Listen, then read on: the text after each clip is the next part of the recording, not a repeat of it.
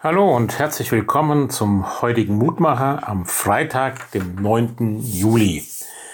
Wir hören auf die Losung aus Psalm 103, Vers 8. Barmherzig und gnädig ist der Herr, geduldig und von großer Güte.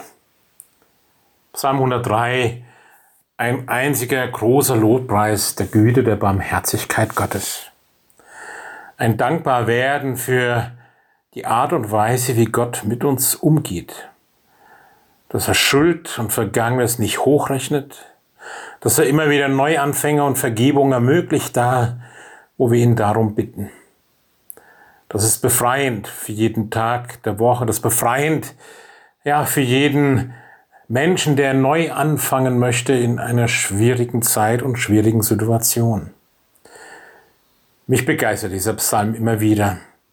Er ist einer der, wie würde Kalbat sagen, eisernen Rationen, die wir als Christenmenschen immer wieder verinnerlichen müssen.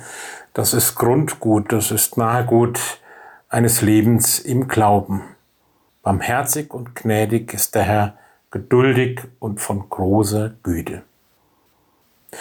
Barmherziger Gott, du handelst nicht mit uns nach unserer Sünde, du überwindest das Böse mit Gutem.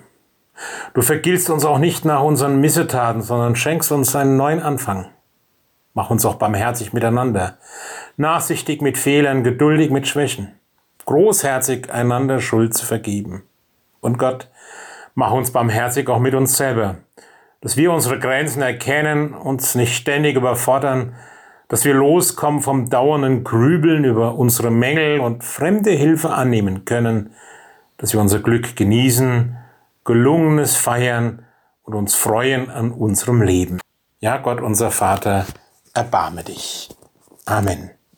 Es grüßt Sie, Ihr Roland Friedrich, Pfarrer.